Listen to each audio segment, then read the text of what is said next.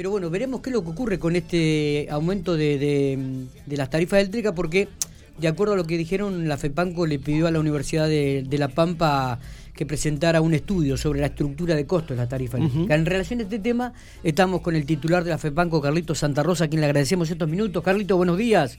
A ver si dijeron esta mañana fría, pero con los palmeras estaban levantando. Igual la música anterior también estaba estaba bueno. Estaba bueno, estaba eh, bueno. Ya te dije que cuando vengas por pico tenés que traer la guitarra, Carlitos, y tocarnos algo acá en vivo. Sí. ¿eh?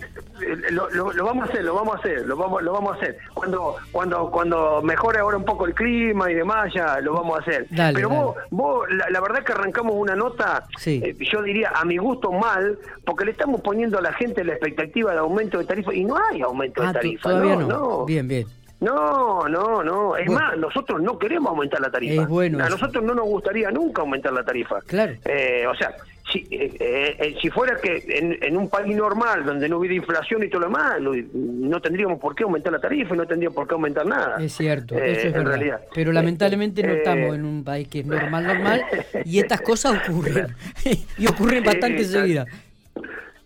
Tal cual, no, nosotros, como, fue de público conocimiento, eh, el, último aumento que fue para el, eh, que, dispuso el gobierno del 9%, eh, que va a estar saliendo, bueno, próximamente, ¿no? Que ya estaba dispuesto, la energía viene dos meses atrasada, ustedes saben bien, lo hemos charlado en alguna otra oportunidad.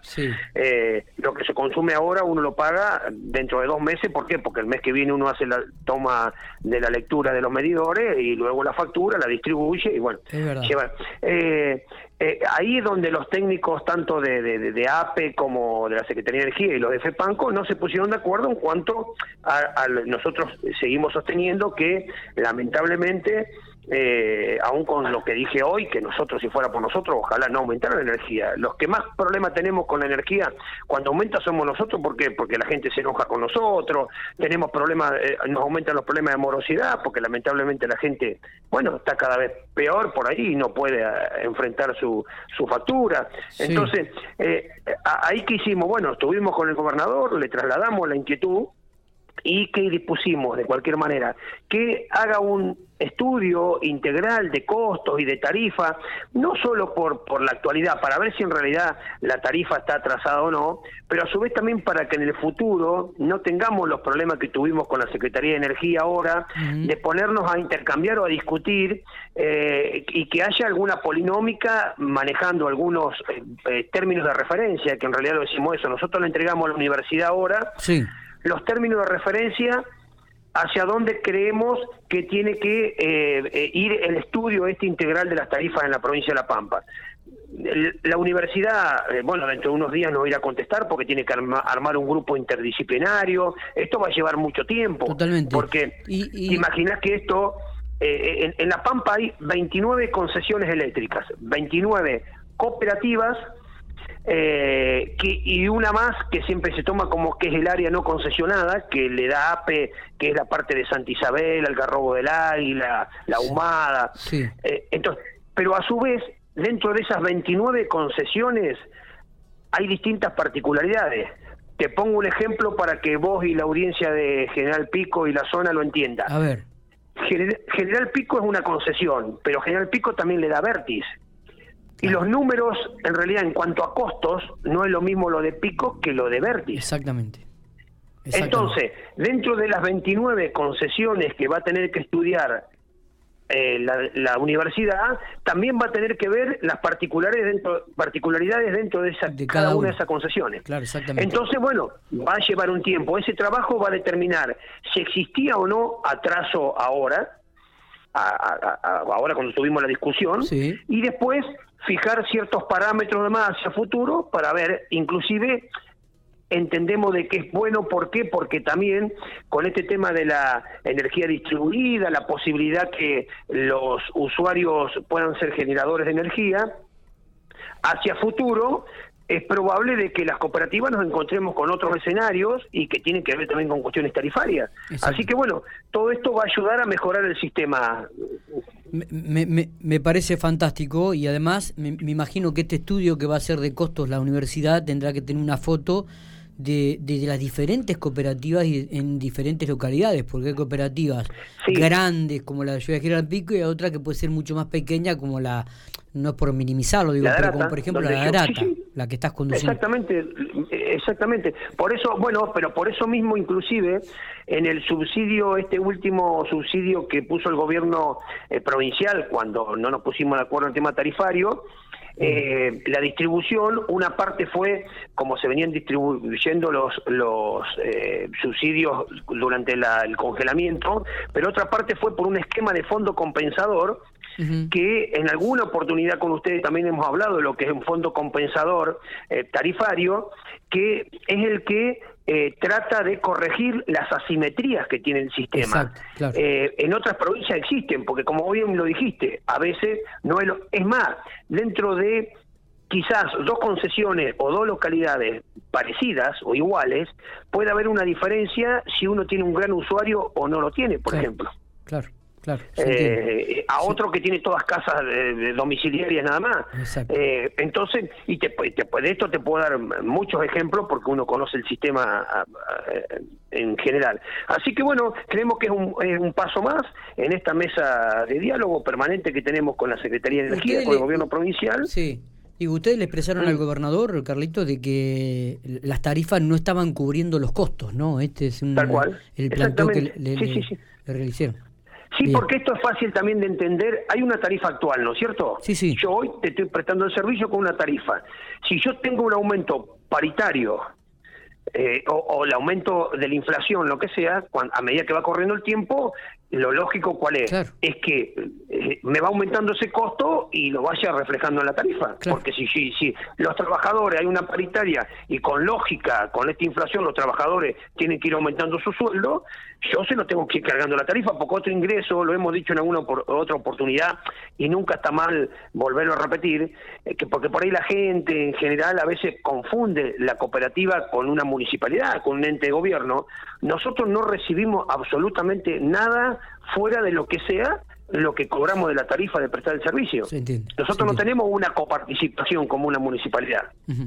Sí, sí, sí. Que después el gobierno en algún momento vos firmás algún convenio para hacer una obra en particular, bueno, eso es una cosa, pero para los gastos de funcionamiento, para pagar los sueldos, pagar los combustibles, hacer la nosotros no tenemos otro ingreso que el de la tarifa. Está, esto está está está ¿Eh? súper claro. Eh, bueno, indudablemente van a tener ahora ahora hay que esperar este estudio que va a hacer la universidad como para tener en realidad, en claro, Sí, en realidad lo primero que tenemos que esperar un tiempo, que no sé cuánto se va a llevar ahora, porque la universidad recibió un papel con los términos de referencia. Ellos tienen que armar el grupo interdisciplinario, verlo, inclusive quizás hasta hacer una devolución que a su criterio puede, nos puede haber faltado algo para tener en cuenta, y ahí recién arrancaría. O sea, la universidad tiene un tiempito ahora para armar el equipo y para pensarlo. Entonces, recién ahí sería eh, de ahí para adelante. Está bien. Eh, también se, se reunieron en relación aquí en Corpico hace dos o tres días atrás, o la semana pasada, si no me equivoco, Carlitos. El eh, jueves. El jueves, digo, va a haber una asamblea, este también un poco la ordinaria de todos los años, se van a renovar algunas autoridades. Contanos un poco cómo es el tema. Sí, en realidad eh, el jueves hicimos la reunión mensual, como todo consejo de administración de toda cooperativa, hay, hay por, por, ley y estatutos hay que hacer una reunión eh, ordinaria de consejo de administración mensual y las extraordinarias que se crea conveniente, ¿no? En este caso era la reunión habitual que la hacemos ahora que medianamente tenemos un poquito más de posibilidades de juntarnos y demás, porque veníamos haciendo todo virtualmente, fuimos a, a General Pico y le hicimos en el sede de Corpico. Entre uno de los temas, como decís, sí, preparando, como también en este caso no es para las cooperativas de base, todavía las cooperativas no podríamos hacer asamblea por la cantidad de socios, pero como FEPANCO igual la vamos a hacer virtual.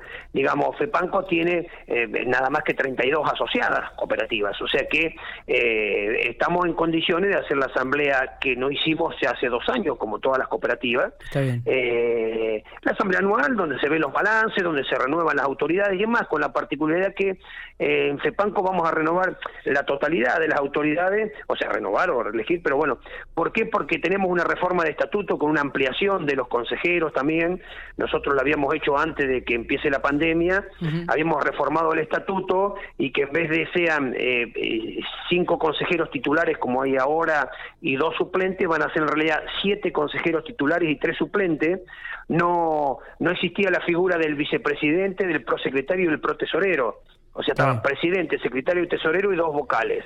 Eh, eh, y entonces, en realidad, eh, incorporamos eso con eso hacemos una mayor participación también dentro del Consejo. Así que no tenemos fecha cierta todavía, estamos trabajando estos días en la, en la convocatoria, así que pero estimamos que entre mitad y fines de septiembre va a ser la, asamblea. A pesar de que por ahí la actividad comercial ha, ha mejorado un poquitito, o hay indicios de que ha mejorado, digo, y, de que hay alguna reactivación en cuanto a lo laboral, la morosidad con las cooperativas siguen siendo igual, los mismos números han aumentado, ha disminuido.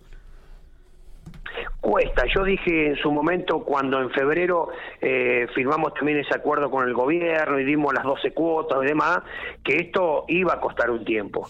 ¿Por qué? Porque si bien es cierto, eh, como vos decís, hay sectores que se van reactivando, quizás son los sectores que tuvieron menos problemas o los que nunca tuvieron problemas graves. Eh, la morosidad siempre la tenemos en, el, último eslabón de la cadena, lamentablemente. La gente, esa gente que, que, a veces vive de changa, que no tiene un, trabajo en blanco y, un sueldo mensual. Entonces, eh, entonces esa gente que ya de por sí la tiene que luchar en condiciones normales, bueno, cuando se atrasó y viene con planes de pago se hace difícil. Pero bueno, seguimos como siempre, mirando, estando atentos, eh, acercándose a la gente, refinanciando en algún caso de que, bueno, que se, se atranque un poquito la, la, cuota. Pero bueno, eh, no, no, se está, se está despacio, despacio, pero se está normalizando. Perfecto. Carlitos, gracias por estos minutos, eh, como siempre, muy atento. No, por favor. Y te esperamos por aquí cuando quieras, en los estudios centrales, cuando... Mm, venga por pico, sabe que las puertas de, la radio están abiertas. ¿eh? Cómo no, muchas gracias a usted por el llamado, un abrazo y que tengan buen día ustedes y los oyentes. Abrazo grande, muy bien.